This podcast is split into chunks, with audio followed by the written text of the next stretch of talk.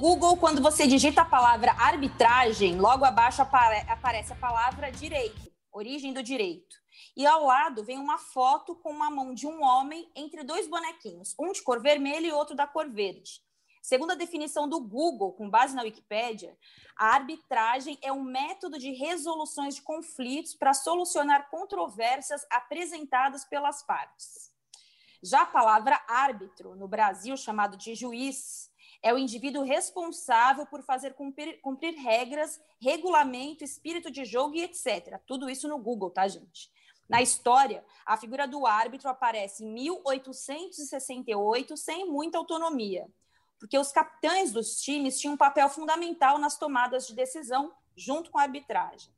A autoridade absoluta só a partir de 1894, com a modernização das regras do futebol. Atualmente, o negócio se modernizou tanto que a arbitragem virou um terceiro time em campo, só que sem profissionalização, sem respaldo, com muita cobrança e agora tem mais um elemento para administrar: o VAR, o árbitro assistente de vídeo, presente no debate de 2016 para cá. Longe de solucionar conflitos, pelo contrário, a arbitragem no mundo segue questionada e exposta, e por isso é o assunto do Rodada Tripla, episódio de número 54, nesse dia 26 de outubro de 2020. Eu sou Ana Thaís Matos e hoje estou com Amanda Kestelman, sem Bárbara Coelho, acompanhadas por Bárbara Mendonça e por Maurício Mota. E antes da gente apresentar o nosso convidado, Amanda, eu queria agradecer a repercussão do nosso episódio de número 53 sobre a masculinização tóxica do futebol, uma repercussão muito positiva. Que bom que a gente conseguiu pontuar esse debate. Tudo bem, Amanda? Tudo bem, bom dia, boa tarde, boa noite. Fantástica a repercussão do episódio da semana passada. Agradecer a todas as mensagens que a gente recebeu de colegas, homens, mulheres, gente de dentro e de fora do esporte que gostou muito do debate que a gente levantou e também a repercussão que a gente viu em outros veículos, né? Muita gente tocando nesse assunto, é, indo além também, isso é, foi muito importante.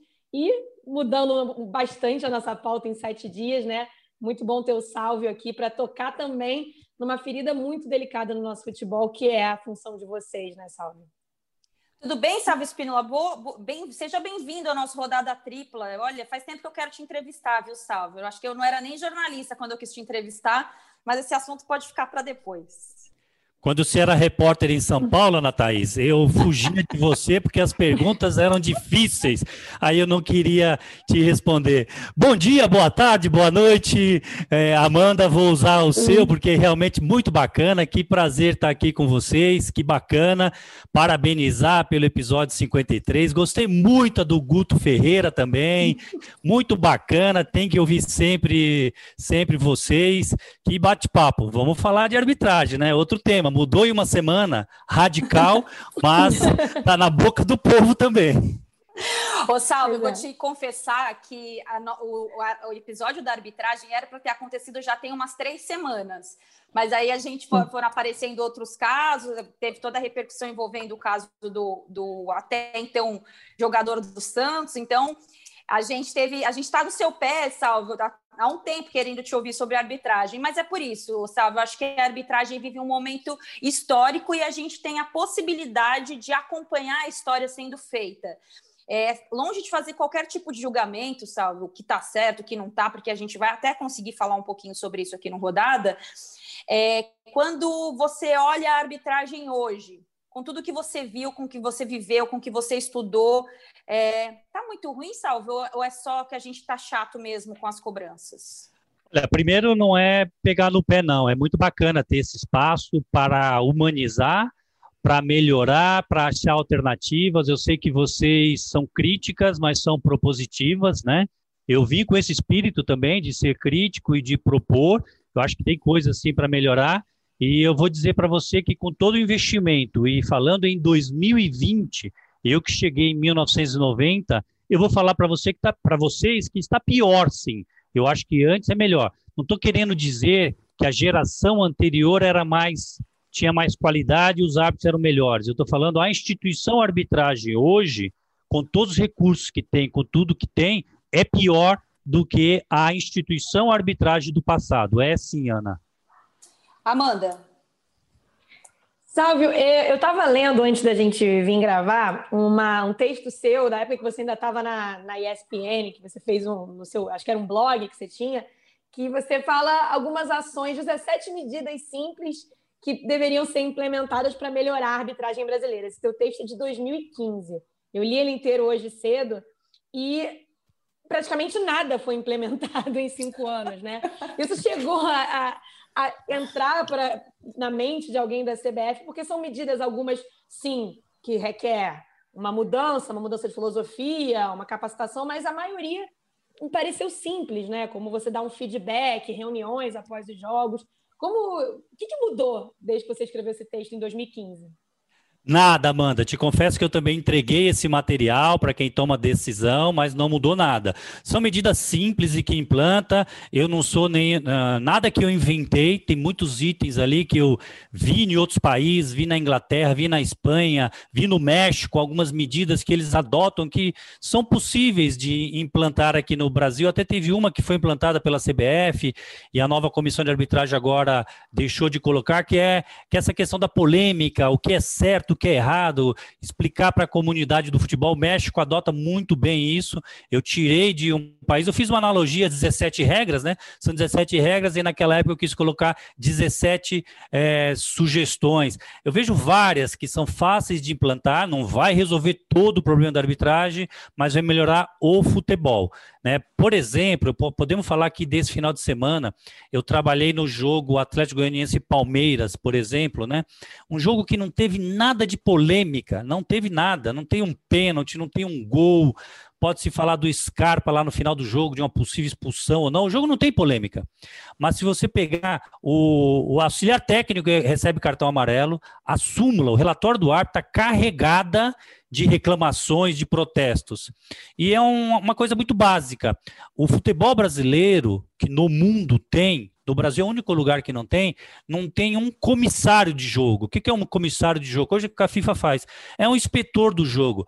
É, vocês no campo presenciaram muitos isso, né? O delegado do jogo, que é chamado aqui, ele é provido hoje de autoridade zero, porque ele é da federação local. Ele não vai querer se indispor é, com, com o clube, com uma comissão técnica, com Gandula, todos esses problemas. Então, para melhorar o jogo extra-campo, se a CBF instituísse colocar um comissário de jogo responsável com autoridade para punir, para informar, nós não teríamos tanto problema fora do campo. O que no mundo resolveu a Inglaterra, a Europa resolveu muito isso, os problemas campo. Vai ter atrito de técnico, vai ter, mas você não vê tanto como a gente vê no Brasil de eh, afrontar a autoridade do árbitro e levar o problema de fora do campo para dentro do campo, onde já é mais difícil. De várias medidas, eu vejo essa fácil de ser aplicada e resolve sim o problema. Acho que a figura do delegado do jogo aqui no Brasil, pelo menos o que eu vi, é a figura menos profissional de tudo que tem ali no ambiente de futebol, né? Com perdão aos, aos delegados aí, mas é uma coisa muito. É até. É até é, chega a ser engraçado, porque é uma pessoa que ela quer ter o poder, mas ela não tem, ela é uma figura muito simbólica ali, muito burocrática, né, Salve? Ela tá ali para preencher alguns protocolos, para. É, eu lembro sempre um jogo que eu fiz que teve muita polêmica, que é o jogo Palmeiras e Corinthians no Allianz, que é tem toda aquela questão da interferência externa, e o delegado do jogo estava ali e ficou muito feio para ele aquela situação toda. E eu sei que a culpa não é dele especificamente, mas a figura ali é uma figura meio é um burocrata ali, né? Sem poder algum, é uma, é uma falsa isenção, porque nem isento ele pode ser, porque se ele está defendendo alguma federação ou não, nem isenção ele tem, né? É isso, Ana. Assim, é, eu trabalhei em alguns jogos de Libertadores que o delegado do jogo era neutro. Talvez você vai lembrar, os repórteres mais antigos vão lembrar. O regulamento da Comebol não permitia repórter de rádio no campo. Sim, Os delegados amigão de vocês, né, ia lá e falava assim, tudo bem, pode ficar só de um lado, um de cada emissora, né? Agora, o, o, delegado de jogo da Comebol que cumpria o regulamento, você já olhava e falava, Ih, esse aí não permite nada. Mas não permitia para repórter, não permitia para o time A, não permitia para o time B. E jogos da FIFA, eliminatórios da Copa do Mundo, sempre é colocado um comissário de jogo, que a FIFA chama, de um país neutro. Vai jogar Brasil e Uruguai agora, o comissário deve ser paraguaio, deve ser chileno, ele chega lá e impõe respeito, ele impõe autoridade. E no futebol brasileiro, é, capacitar e formar 20 comissários de jogo, 20 delegados, que sejam neutros de federações, que não tenham interesse que a sua federação vá receber uma renda de um jogo quando a equipe classificar, que o Gandula vai temer. Ô Ana, é, Amanda, nesse final de semana, na Série A3 do Campeonato Paulista, o árbitro teve que expulsar expulsar mesmo o locutor do estádio, sem torcida, o locutor estava lá. Foi até no, no, no foi, o jogo foi Capivariano e Velo Clube, quartas de final da Série 3, o árbitro expulsou o locutor do estádio. Você tem noção como que não tem autoridade ali para resolver esse tipo de problema. O árbitro tem que apitar o jogo, não tem que cuidar disso. Exato. Ô, Salvio, é, antes, é, rapidamente, Amanda, é, só para a gente contornar aqui, é, antes da gente falar do, do, do produto final, né? O, o, o, o Sábio tocou agora no assunto lá, o árbitro está ali para apitar o jogo. Me parece que hoje ele está muito menos para apitar o jogo, né? Ele é um controlador de emoções. Eu tenho falado muito isso. O árbitro administra emoções. É... Amanda, antes de você perguntar, só queria é, colocar esse ponto. Desculpa te interromper. É... Sálvio, o, os, os árbitros hoje, é, eles não têm preparação alguma, assim, tirando a questão é, física, é, que eles têm que fazer uma preparação muitas vezes por responsabilidade deles, mesmo tenho visto até uma arbitragem bem fora de forma aí no Campeonato Brasileiro, não quero nem falar nada sobre isso, mas para a gente partir de um princípio, é, quando a gente fala de, de profissionalizar a arbitragem, esse assunto é, virou um clichêzão ou é, ainda é realidade, sabe? A gente pode partir daqui ou esse, esse assunto vai se perder em algum momento, como ele está perdido até hoje? Eu entrei em 1990 e ouvi dizer que ia ser profissionalizado nos meses seguintes. Estamos em 2020 e ainda não profissionalizou. É clichê, sim. Eu sempre gostaria de debater com alguém que é contra. Eu não encontro ninguém Aqui, desculpa, Amanda, você é contra. Ana, você é contra, vocês são a favor. Eu queria debater. Bom, então tá bom. Eu sempre gostaria de encontrar alguém em programa esportivo, em palestras, em debates, em simpósios, em eventos. Eu sempre quis encontrar alguém, não, eu sou contra, para eu, eu tentar debater e entender por que, que é contra, na CBF várias vezes, nas federações várias vezes. Eu não encontro ninguém que é contra isso. É lógico, assim, vamos aqui ser. É clichê mesmo, viu, Ana? Acabarão os problemas com a profissionalização? Não. Nós precisamos é mudar o conceito, entender o que, que é profissionalização. Muita gente acha, ah, o árbitro é profissional, ele vai lá, trabalha e remunera e recebe a, a sua remuneração. Ele é um profissional. A discussão do termo profissionalização é muito grande. Qual é a relação jurídica do árbitro com a entidade e como estão nos outros países? No futebol brasileiro, o árbitro tem sua atividade profissional, e no final de semana ou na quarta-feira à noite, ele vai fazer um bico, vai apitar um ah. Internacional e Flamengo. É um bico. eu gosto de dizer isso porque eu sempre trabalhei no mundo corporativo e eu trabalhei em uma empresa que estava fechando fábrica, demitindo funcionários, uma quarta-feira reunião intensa e eu tenho que sair antes de terminar a reunião, até com risco de ser demitido, para ir para o Canidé, Ana, Ana Thaís, Canidé, para apitar um português em São Paulo numa quarta-feira, oito e meia, oito e meia da noite. Então, assim, é, é, essa vida eu não desejo para ninguém de conciliar a atividade profissional, qualquer que seja, um militar, a dificuldade que ele tem para conciliar com a arbitragem, muda o coronel, ele fica tenso do quartel dele, do comandante. Então, assim, não tem uma segurança jurídica, financeira para o árbitro. Vamos falar como é no mundo. Argentina. Lá, a relação jurídica do árbitro é ele é vinculado à AFA. Em primeiro plano está o futebol. Depois ele pode fazer um bico, ser dentista, ser médico, é, ser, ele pode ter uma outra atividade, ser comerciante, ser securitário, tem muitos securitários lá na Argentina, mas o futebol está em primeiro plano. No México, idem, o futebol. O Chile fez isso, o Japão colocou os árbitros para falar assim: vocês querem atuar em primeiro nível? O futebol está em primeiro plano, o bico é a outra atividade. Essa é a inversão que eu chamo de profissionalização no Brasil. Não é profissional, registrar na carteira, pagar por mês e pronto. Não. É fazer com que o árbitro assista jogo de futebol, entenda de jogo e não só de regras. Vou citar mais um exemplo do jogo de ontem que eu trabalhei. O gol do Palmeiras ontem, o primeiro gol, é sensacional para a arbitragem aquele gol. O árbitro que conhece só regra teria marcado falta na origem da jogada, que foi falta. A falta no Rony. Mas o árbitro que entende de futebol e que não entende só de regras, vê aquilo e deixa o jogo seguir. Olha que espetáculo para o futebol. Sai o gol do Palmeiras. Ao invés dele marcar a falta e parar o jogo beneficiando o infrator, vamos falar, perante as regras, estaria certo, mas perante o futebol, um grande erro. O árbitro tem que treinar, tem que estudar, tem que assistir jogo, tem que se capacitar, tem que ter uma dedicação exclusiva ao futebol e ter uma segurança que vou receber por mês e uma taxa por produtividade. Porque fica essa pressão. Se eu for bem naquele lugar e me vetarem e me pressionarem, eu vou deixar de receber a taxa. Isso interfere no psicológico do árbitro também.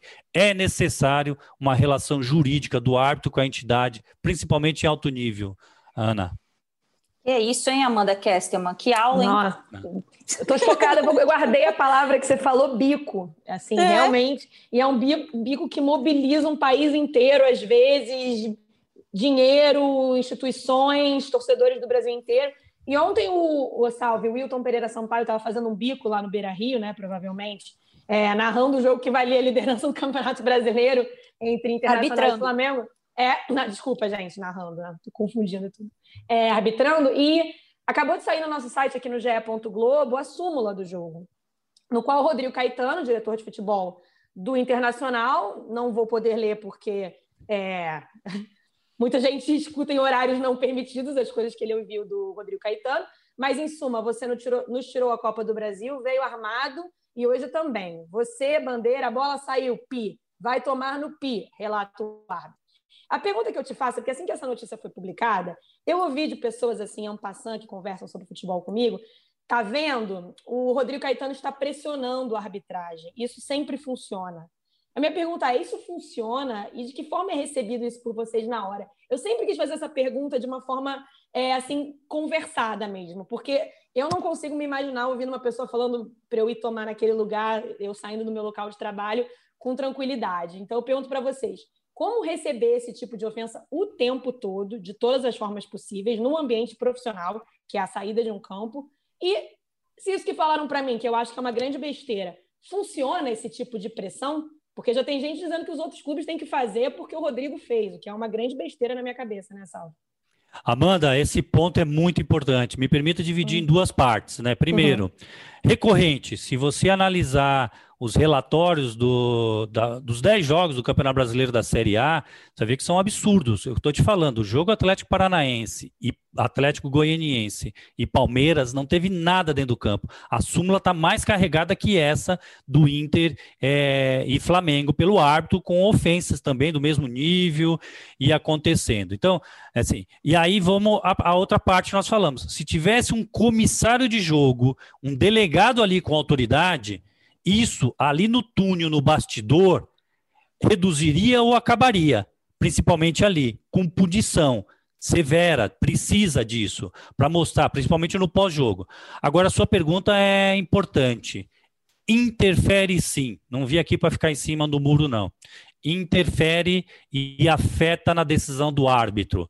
Interfere. É lá na frente, é no próximo jogo, é no campeonato, interfere.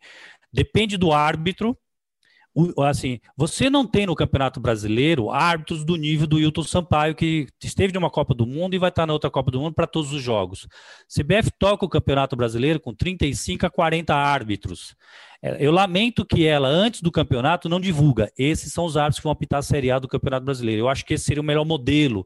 Assim faz a Espanha, assim faz Portugal, assim faz a Inglaterra. Esses são os árbitros que vão apitar e por quê? Né, assim, essa gestão de carreira do árbitro no Brasil, no futebol brasileiro, pelo que a Ana perguntou, ela é muito fraca. É, tem árbitros apitando a Série A do Campeonato Brasileiro que tem mais jogos da Série A do que Série B. Oh. E, não tem, e não tem faculdade, escola de árbitros que forma o árbitro, não. O árbitro se forma no campo. O árbitro se forma apitando o jogo. Não tem categoria de base. O árbitro foi bem na Copa São Paulo Futebol Júnior e vai apitar um Inter e Flamengo. Não é assim, não. É categoria, categoria. O jogador pode, porque ele tem 10 colegas dele ali dentro do campo. O árbitro está sozinho lá dentro do campo, mesmo com o VAR. Mas, Amanda, o seu ponto é fundamental. Como são 35 árbitros, seres humanos, suscetíveis à interferência no seu psicológico, precisando da taxa do jogo, não querendo ser vetado, o árbitro em formação, o árbitro iniciante, sofre essa pressão. Eu falo para você, eu identifico fases da minha carreira que eu tomei decisões que o meu psicológico estava afetado. Quando você chega numa fase da carreira que você já é formado, já é maduro, já está preparado para isso, você toma decisões. Assim, o árbitro se depara, assim, o, o futebol é, é, muito interessante, né? Nós estamos no futebol e para o árbitro futebol também. Tudo é inédito, tudo é exclusivo. O árbitro vai chegar hoje, amanhã ou quarta-feira ou domingo no campo, ele não tem a receita do bolo. Ó, a primeira entrada é vermelho, ou a segunda. Não tem. Ele vai se deparar com o que vai acontecer. Imagina uma final de campeonato paulista um pênalti aos 50 minutos do segundo tempo e o árbitro tem que tomar uma decisão em uma final. Poucos árbitros passaram por isso na sua carreira e na sua vida. O Luiz Flávio de Oliveira passou por isso em um Corinthians e Palmeiras e tem que marcar um pênalti. Tem, tem jogo que você vai, as decisões são muito fáceis. Assim, é, tem estudos mostrando que, em média, no jogo de futebol, o árbitro toma de quatro a seis grandes decisões. A grande maioria das decisões são fáceis mas nem sempre ele vai encontrar essa grande decisão para tomar. Se ele está com a cabeça dele com essa pressão, com essa reclamação que você, Amanda, disse, hum. e ele tem que tomar uma grande decisão, isso interfere. A psicologia explica isso. Eu falo, eu marquei um pênalti em eliminatórias de Copa do Mundo no último minuto do jogo que tirou um país numa Copa do Mundo. E eu às vezes me pergunto, será se há cinco anos, cinco anos antes, seis anos antes, eu teria marcado com aquele ambiente de pressão, o país local deixou de ir para uma Copa do Mundo com uma decisão que eu tomei, de marcar um pênalti. Se você não está preparado para essa grande decisão e tem essa reclamação, essa pressão, isso pode interferir sim e, e comprovado cientificamente pela psicologia, viu, Amanda? Que jogo foi esse, Salvo? Esse jogo foi Equador e Uruguai, última rodada das eliminatórias que o Uruguai foi para repescagem e o Equador. Ah, esse foi o maior perrengue que eu passei na minha vida. O presidente é, do país, o Rogério, é, foi para a televisão e falou, decretou pena de morte para mim onde eu tivesse. Para sair do país lá, tive que acionar Itamaraty e FIFA e fiquei largado. Ninguém me socorreu.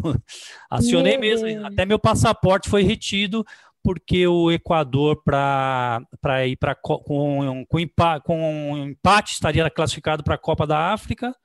Estava ganhando o jogo de 1 a 0 tomou 1 a 1 Aí, aos 45 minutos, o Cavani vai lá na frente, o goleiro derruba ele com o ombro, eu marco o pênalti, torci pro Furlan chutar para fora, Ana Thaís, mas Furlan não perde pênalti, foi caixa, viu?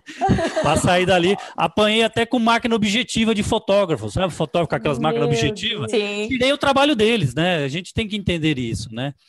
Mas, assim, nem sempre você, em uma carreira, é, você se depara com uma grande decisão como essa. Tem que estar muito bem preparado, principalmente, Amanda, no aspecto psicológico. Uhum. Se você está submetido a pressões, a vetos, a interesses, alguém te oferece, se você for bem, eu te dou um, uma competição, eu te dou mais escalas, isso interfere no bastidor do árbitro também. O árbitro vai com algum interesse, sabe, de, de aquele me favorece porque tem uma relação política e isso tem sim, Amanda, mesmo nos dias de hoje. Por isso que os dirigentes fazem, né, né, Aninha? Por isso que os dirigentes de fato fazem. Um fala, sim. coloca pressão, vem um outro que está ali brigando pelas mesmas coisas, faz a mesma coisa e vira uma, uma grande bola de neve. Isso e não fala, fala e não fala, Amanda, Ana, desculpa te interromper. Claro. Para isso, é o que está lá. Você tem que ter uma comissão de arbitragem autônoma, independente, que dê segurança. Se errar, se for mal, tem que ser punido tecnicamente. A tal da meritocracia, não tem como. Se for bem, vai escalando, ganha mais por jogos que apitam. Não tem, não, não tem estabilidade e salário. Não é funcionário público, tem que corresponder, né? com todo respeito aos ótimos funcionários públicos, mas não tem a estabilidade, porque é árbitro que chegou, porque tem nome, porque é FIFA, pode cometer erro. Não, cometeu erro, vai receber menos e, e não tem como copiar. Como é em alguns países. Você tem 30 árbitros apitando a primeira divisão, e 30 apitando a segunda divisão. Chega no final do campeonato, os cinco piores no ano seguinte vai para a segunda divisão e os cinco melhores da segunda vem para a primeira divisão. Então quem está na segunda vai ralar, vai ralar, vai ralar. Eu sei que o ano que vem eu posso chegar na primeira divisão. E se eu fui mal, eu vou para a segunda divisão. Se eu ganhava 10 mil é, apitando a primeira divisão, eu vou passar a ganhar 4 mil no ano seguinte. Vai, vou perder remuneração, mas eu tenho que estar bem fisicamente, eu tenho que estar bem tecnicamente, eu tenho que estudar jogo, é, é definir com independência. Quando a comissão de arbitragem substitui, Amanda, um, um VAR, porque um clube vai reclamar no mundo da arbitragem, isso re, repercute, Amanda, como pressão terrível, porque o árbitro fala assim, caramba, esse eu não posso errar, porque esse é forte no bastidor. Esse tira o árbitro escalado, né? nem vetar o árbitro, o árbitro que foi escalado para o jogo foi substituído. Isso é um erro que interfere nos jogos seguintes, interfere nos árbitros, Amanda. E vou só fazer um paralelo, quero... desculpa interromper, Aninha, isso que você falou, só que eu lembrei você falando, quando eu era setorista de clube, aconteceu mais de uma vez de sair a escalação de um árbitro para um grande jogo, um jogo decisivo, e se formar uma coletiva ali, ó, depois do treino, ó, vem falar o diretor, ah, vem falar o presidente, por causa disso, querendo, olha, colocaram aquele árbitro lá daquele jogo, enfim. Isso realmente acontece muito. Não, eu queria citar uma questão que eu, eu, tinha notado aqui. Foi bom a gente caminhar por esse caminho da pressão, passar por esse caminho da pressão, porque a gente fala da pressão dos jogadores no árbitro, da pressão de dirigentes, da pressão dos técnicos, do torcedor. Agora tem uma pressão velada e invisível que é a pressão interna que eles têm das comissões de arbitragem ou da comissão de arbitragem.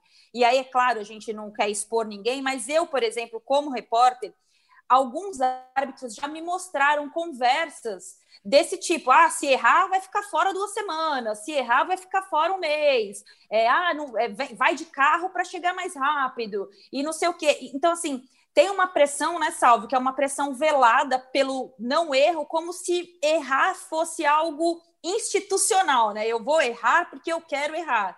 E eu acho que além dessa pressão que a gente citou de técnicos, torcedores, é, dirigentes, essa pressão velada eu acho que é a mais cruel, porque é aí que o árbitro se sente sozinho. O Sávio citou aí com essa situação da, da, da, da, eliminatória, que ele ficou lá naquela confusão toda, largado lá no país, sem saber quando ia conseguir voltar e tal. Eu percebo que os árbitros são sozinhos, são solitários, são isolados dentro de uma realidade que é viciada, uma estrutura viciada. Eles são vítimas, eu vejo a arbitragem hoje muito mais como vítima do que como agente, como vilã e muito por conta dessa pressão interna que a gente tem pouco acesso e os árbitros também são bem fechados, né? O Sábio Espíndola, vocês são bem fechados entre vocês aí, né? É verdade, o árbitro tem culpa por isso, sabe? O árbitro tem culpa por isso, porque não se fortalece, não se reage, sabe? É, eu vivi a época da máfia do apito, que foi a máfia dos apostadores. Ali nós quisemos a, ah, nos manifestarmos um pouco mais, né? Eu e o PC, nós é, fomos no, nos posicionar, porque é, divulgava-se que tinham mais árbitros envolvidos, né? Veio, veio uma suposição, mas assim, essa pressão que você falou, Ana, é, é, a forma como gerir, e realmente tem isso. E saber distinguir o que é erro de arbitragem e o que é arbitragem ruim. Na central do apito, nós lá gostamos de querer distinguir muito. Tem erro de arbitragem. E tem arbitragem ruim. Tem árbitro que não cumpre a cartilha, não cumpre a técnica da arbitragem e não interferiu nada no resultado, e na semana seguinte ele está escalado.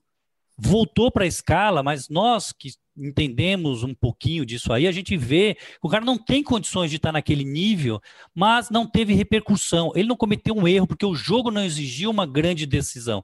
Se posiciona errado, não tem o melhor ângulo, não tem a melhor técnica de arbitragem, não tem boas interpretações, deixou de marcar cinco faltas, o atacante foi e chutou a bola para fora. Né? Porque se o atacante fizesse o gol, daria polêmica, daria repercussão. E aí ele está escalado. Agora o árbitro tem boa arbitragem, mas cometeu um erro, fica fora. E aí é o que eu já ouvi publicamente da atual comissão de arbitragem da CBF, que a escala fala. Isso para mim era uma das coisas que eu mais detestava, é a coisa mais terrível. A escala fala. Eu ia saber se eu fui bem porque na semana seguinte eu estava escalado. Se na semana seguinte eu não estava escalado, então significa que, pô, então quer dizer que eu fui mal naquele jogo. Mas aonde eu fui mal, eu não sabia. Onde eu errei? Qual lance? Pô, eu ainda acho que eu acertei naquele lance. Que lance será que foi? É quase aí... uma relação abusiva, né? Sabe? É uma relação manipuladora, porque aí o cara não sabe o que ele fez de errado, ele só sabe se ele foi bem, se ele tá num jogo bom, se ele tá num jogo ruim, se ele tá é. num jogo difícil, num clássico. Exato. Hoje tem um modelo maior de, de comunicação, tem grupos de WhatsApp da comissão de arbitragem, né?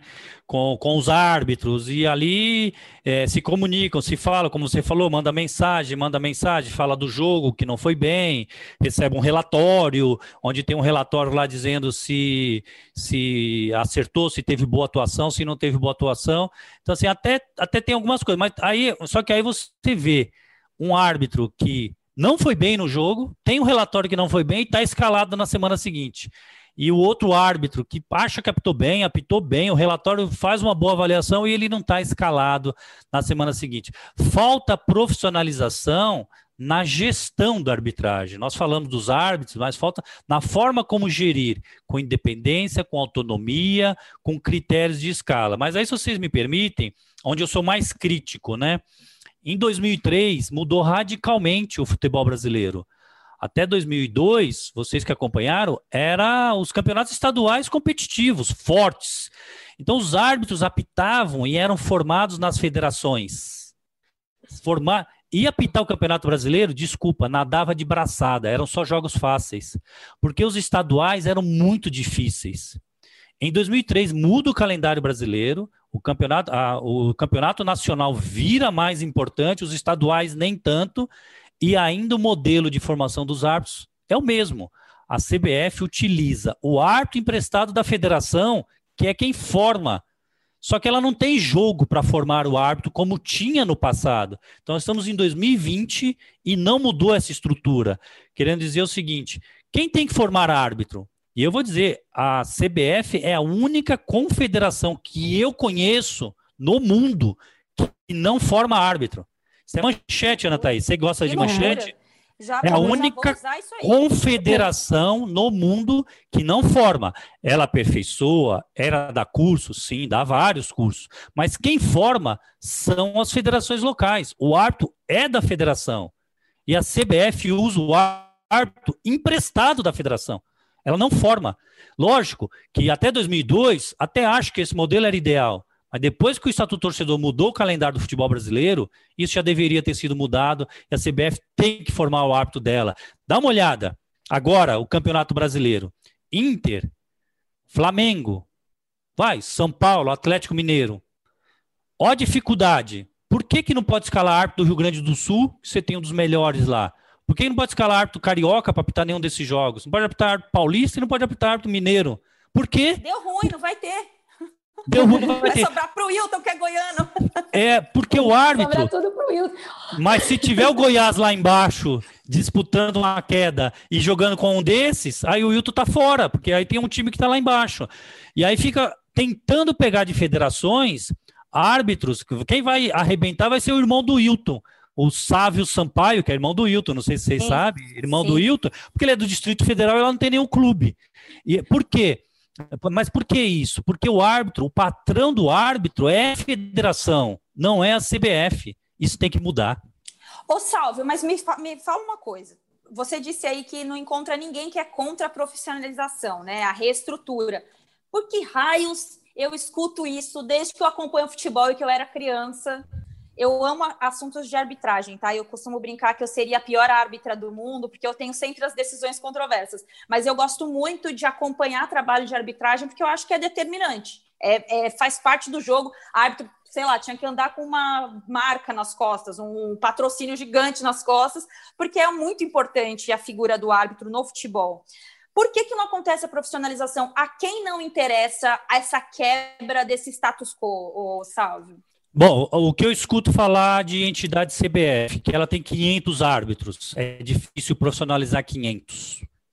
Ela, tá bom, ela... por partes, vai organizando em blocos. Assim, alguém vai ter que romper isso aí. O projeto que eu apresentei foi o seguinte: forma árbitros CBF e fala, esses serão os árbitros profissionais. E vai precisar de uma regra de transição. Né? Ou chega e faz um contrato com os árbitros que estão em alto nível agora. É tal história, né? Eu, com 40 anos de idade, com 35 capitão em alto nível, se me fizesse uma proposta para ser só árbitro de futebol, eu não ia aceitar. Porque os, os 20 anos da minha vida, eu investi na minha outra atividade profissional e todos os outros árbitros. Você é Mas, é advogado, assim, né, Salvo? Exato. Então, é, eu acho que o ideal, Ana, assim, que eu já vi alguns modelos, eu acho que teria que formar árbitros que, para mim, poderia pegar ex-jogadores de olha o projeto, né? Desculpa que eu já discuti isso com várias pessoas, todo mundo acha brilhante e eu acho muito brilhante esse projeto. Vai na categoria de base, você pega jogadores do sub-20 que não viram jogadores. Eu já presenciei isso, é terrível a vida. O é. dirigente vai chegar para o jogador e vai falar, ó, seu, você tem tá livre, você não tem como ser profissionalizado, vai procurar onde você jogar e ele não encontra. Ele vai jogar aí uma, uma Série A2 do Campeonato Paulista, vai trabalhar de frentista na cidade, vai trabalhar em outro lugar e não vai jogar, não vai jogar futebol. A grande, a grande, grande volume de jogadores sub-20 que vão para a sociedade sem ser jogador é muito grande. Eu não acho que esses caras obrigatoriamente teriam que ser árbitro de futebol, mas teria que ser uma porta melhor. Olha, tem um curso de árbitro. Esse cara tem no mínimo cinco anos de um chip físico, porque ele treinou fisicamente todo dia. Ele tem no mínimo cinco anos de uma mentalidade de futebol, de jogo. Para mim, os melhores árbitros que eu vi que sofriam menos foram esses jogadores. Árbitro como eu, como o Sandro Merahit, assim, que eu gosto de chamar assim, árbitro de laboratório, nós sofremos muito, porque nós não tínhamos a leitura de jogo, né? Como esse exemplo que eu dei do jogo de ontem. E os ex-jogadores é, não sofriam tanto para tomar a decisão, se posicionava fácil, faz uma leitura de falta melhor. É um combo perfeito, Salvio. É o é. ex-jogador com a, com a arbitragem. Por que, que as pessoas não fazem isso? Para quem que a gente tem que ligar, Salvio, para isso dar pra certo? Para que a gente manda esse e-mail aqui? Infantino. Sugestão de pauta, Gianni. É. Colina e Infantino, vou marcar. Exato. Não, assim, mas mesmo aqui já foi. E desses, talvez, de 100, vão surgir 10 acho que não, não vão surgir, nem todos vão estar, tá, estarão capacitados. Começa a pitar o sub-15, o sub-17, o sub-20, ser quarto árbitro, daqui três anos você tem esses caras apitando Série C. Série C um ano, Série é, D, depois Série B dois anos. Daqui cinco anos esses caras estão com 25, 28 anos na Série A. E aí esses caras podem ser esses já profissionais. Precisa dessa transição, precisa plantar essa semente, Ana Thaís. E aí eu faço um pouco analogia ao nosso sistema político brasileiro, educação, né? Que é, não quero resolver o problema da educação, porque quem vai colher os frutos é o outro, não sou eu, né? Vai precisar. E a arbitragem é a mesma coisa. Quem iniciar esse projeto os frutos virão daqui a uns cinco anos. Tem que ter uma regra de transição e não implantam. Eu entendo que esse é um projeto que. 20 é, anos no mínimo, né? Infalível. Assim, 20 anos para trocar todos. É. Mas cinco anos você já tem cara, já tem resultado de alguns. Pelo menos cinco anos você já tem alguns dando resultado, sim.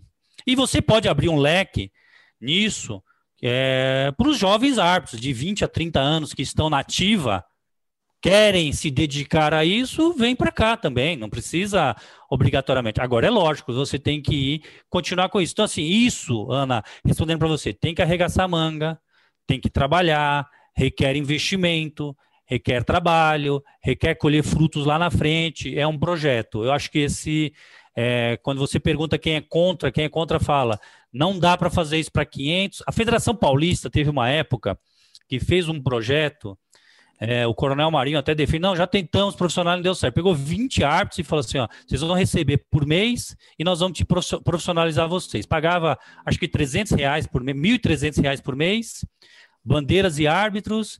E o que que era? Todos tinham sua atividade, funcionário público, né? tinha aqui uma vez por semana no campo do Nacional, para quem não conhece, é um local perto da Federação Paulista aqui em São Paulo, ia lá... Funda na Barra Funda, em frente aos CTs onde vocês trabalharam, né? Ia lá, fazia um treinamento físico, fazia uma avaliação, recebia um relatório, e depois falou assim: ah, não deu certo o projeto. Mas, assim, é... profissionalizar é falar para o árbitro: abre mão da sua atividade e venha se dedicar ao futebol. Olha, o que eu já vi de árbitro enganando na atividade. Vocês sabem o que é CIPA, né? Sim, sei. Sim. Sabe o que, que o árbitro de futebol... Porque eu nunca conheço a pessoa. É, então sabe, sabe o que, que o árbitro de futebol faz? Ele vai querer ser cipeiro e vai pedir o seu voto, sabe para quê? para ele faltar no trabalho e apitar jogo, bandeirar jogo e a empresa não poder demitir. É. Aí ele fica fazendo campanha. Você acha certo isso? Uma empresa ter que ter um funcionário, funcionário enganando a empresa e o futebol de alto nível e tá com esse cara lá. Foi só a gente perguntar de VAR que caiu o sistema. Quem está nos ouvindo não tem noção, mas caiu, sabe? Teve que ir voltar, mas estamos retomando aqui nosso papo. E a pergunta era justamente sobre o VAR, é, sobre esse sistema, essa tecnologia, que eu, particularmente, salvo, sempre fui a favor, porque é algo que vem para somar, para desafogar a pressão, de certa forma, e para tornar o jogo mais limpo e justo, me parece uma coisa boa. Mas no Brasil a gente conseguiu tornar isso outra polêmica e nem sempre tem ajudado a arbitragem. Como a arbitragem brasileira recebeu o VAR e o que precisa melhorar para ontem na nossa tecnologia? Muita Salve, coisa. o VAR, o VAR é uma pessoa, porque a impressão que eu tenho é que ele é mais importante que o árbitro de campo, às vezes, assim, ele tem quase uma cara, uma camisetinha amarela. É, depende da escala, Ana, viu, Amanda? Assim, eu, eu acho esse debate fundamental, né? Vou passar pelo que eu vivi. Eu vivi a preparação dos árbitros para a Copa da África. O ser humano árbitro chegou ao limite. Assim, nós podemos discutirmos estrutura de arbitragem aqui, né, no podcast de vocês, de profissionalização e tudo. Esses árbitros têm muito a melhorar. Mas na Copa da África, eu vi a preparação dos árbitros, aspecto psicológico, aspecto físico, capacitação, treinamento, remuneração, é, tudo. Não tinha o que a FIFA fazer mais para melhorar os seres humanos é, que estariam na Copa. E a arbitragem não foi boa da Copa. E aí a explicação é o limite do corpo humano, a visão, o olho, o físico, de, da velocidade que está o jogo. Então, ou, a, ou o futebol aceita o erro e sabe que o ser humano chegou ao limite e vai ficar daquele jeito, porque ali não tinha mais o que fazer. Sabe, é, tinha um preparador físico do Japão que monitorava os árbitros diariamente por GPS, com tudo que fazia. É, dois anos e meio antes da Copa da África. Então ali foi feito tudo e eu falo para vocês que não tinha mais nada a fazer para melhorar a arbitragem e não for, a arbitragem não foi boa. E aí, para mim, eu vou na questão da, da tecnologia, colocar ou não tecnologia no futebol. Na Copa da África, nós vimos o gol do Lampard, né? Que ali a tecnologia do chip, ou gol não gol, que resolve. Mas a grande discussão do VAR surgiu porque a gente está na mordida do Soares. O Soares morde o Kelini aqui no Brasil e a FIFA tem que dar uma punição severa. Não vamos nem discutir no mérito foi exagerado ou não, tirou até credencial do jogador uruguaio, porque o árbitro não viu. E ali começou-se uma discussão. Por que o árbitro não viu? Tecnicamente estava certo, os bandeiras, o quarto árbitro e o árbitro. E aí a história do tribunal entrar dentro do campo. O, a mordida do Soares é um incremento para a discussão e para abrir o leque é, da FIFA e da International Board para incluir tecnologia. É lógico que também saiu alguns dinossauros. Da, da, da, FIFA com toda a corrupção. Os dinossauros eram completamente contra. Eu cito até Michel Platini. Eu vi Michel Platini com debate de tecnologia entrar na sala e chutando e rasgando o papel falando: Isso não vai nem entrar na pauta e debatendo. Eu, eu cheguei a presenciar. Dali começou um debate e qual o modelo de colocar tecnologia. E aí, Amanda, eu estou com você. Estou é, falando assim como árbitro. Não tem como ser contra a tecnologia hoje no futebol. É paixão, é emoção e é muito investimento. Só que esse modelo atual, se a gente criticar só o tempo, está errado. A gente é, é, a função do VAR, que a Ana Thaís falou que é uma pessoa, a função do VAR não é apitar o jogo, é corrigir erro que o ser humano não conseguiu ver. O que acontece? O VAR veio para o futebol brasileiro da seguinte forma: pronto, eu já não qualificava o ser humano, o árbitro de campo, agora dane-se, eu vou me preocupar só com a tecnologia, com a cabine. Não é assim.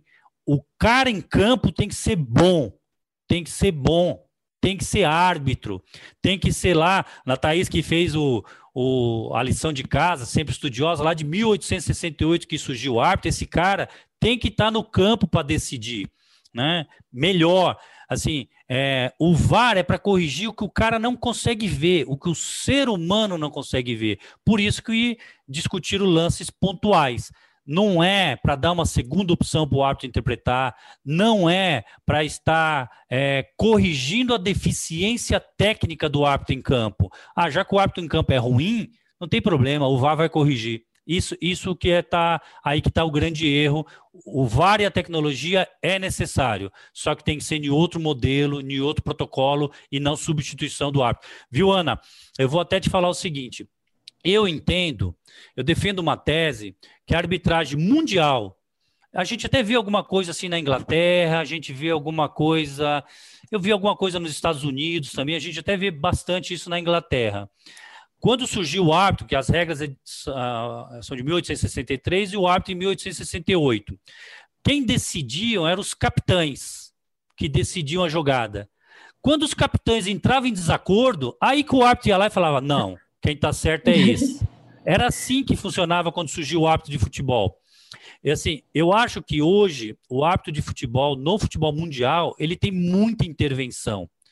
O árbitro tem em média 150, 160 intervenções no jogo. Sabe aquela história? O zagueiro, chutou, o, atacante chutou a bola fora do estádio. O bandeirinha levanta a bandeira, faz aquele gesto, intervém e marca o tiro de meta, né? Eu acho que o grande passo da arbitragem mundial, e principalmente brasileira, acho que devia seguir essa linha, é poucas intervenções, intervir quando for necessário, viu, Amanda? Que aí eu acho que é o ponto. Além do tempo errado no futebol brasileiro, que demora, a intervenção com falta de critério do VAR também é ruim. Eu sou a favor de menos intervenções dos árbitros em campo. O árbitro intervir e vai chegar em um momento, lógico, né? Aí é um mundo ideal. Os jogadores se decidem às vezes. Quantas vezes o árbitro marca escanteio ou tiro de meta? O árbitro não vê se a bola bateu no zagueiro ou no atacante é, na linha de fundo. Ele fica de braço cruzado lá do outro lado, e aí o atacante vai, o, o zagueiro vai para a área defender. Aí ele marca escanteio. Isso acontece com frequência. O, o atacante vem para o meio de campo para se defender, ele marca tiro de meta. É, assim, é, é, fácil o árbitro querer, a, a arbitragem se modernizar e reduzir a intervenção, e aí vai ter poucas participações no jogo e vai se falar mais do jogo. O jogo vai ser importante e cobrar o protagonista. Quem é o protagonista? Os jogadores.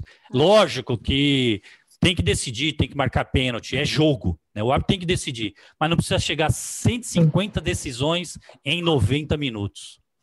Nossa. É muita coisa. Bom, a gente precisaria fazer, a gente vai ter que fazer mais um episódio do Rodada Tripla para dar sequência nesse assunto de arbitragem, porque tem muita coisa que eu gostaria é de É muito legal, é muito a, legal. A diferença dos, dos, árbitros no Brasil, quando apitam Libertadores, quando apitam fora do Brasil, enfim. Acho que tem muita coisa legal para a gente ouvir, para a gente aprender.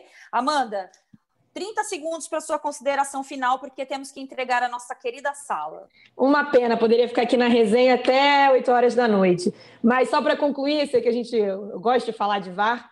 É, na Copa do Mundo da Rússia, Salve, eu tenho isso aqui de uma coletiva de imprensa que eu fiz do Colina ano passado, na Copa do Mundo Feminina da França, que ele mostrou números de VAR.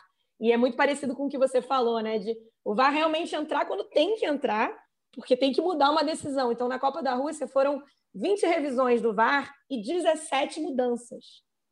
Só, você tem uma ideia, quase todas as vezes que o VAR foi acionado, a decisão do campo foi modificada. E na Copa da França do ano passado, foram 29 vezes acionando o VAR e 25 mudanças. Então, realmente, chamaram o VAR quando tinha que chamar. E que a gente aprenda um pouco essa lição também.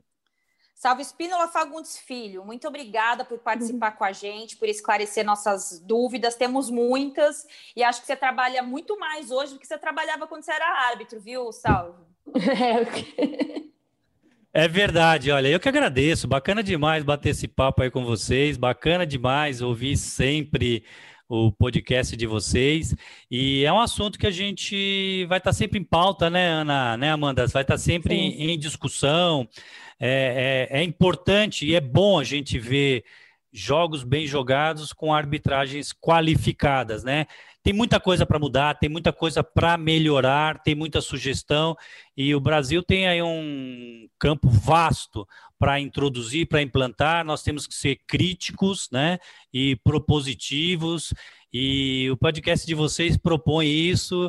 Espero que alguém que decida escute vocês, me escute e fale, olha, quem sabe aquilo lá a gente possa realmente melhorar. Alô, Gaciba! Gente... Alô, Gaciba! Para de dar essas entrevistas catastróficas e faça algo Escuta de melhor pela arbitragem. Nosso amigo, foi nosso colega, né? É, é isso, gente. Voltamos na próxima semana com o episódio 55 do nosso Rodada Tripla, agradecendo a nossa produção junto com Bárbara Mendonça. A edição é do Maurício Mota e Bruno Mesquita. A coordenação é do Rafael Barros e a gerência do André Amaral.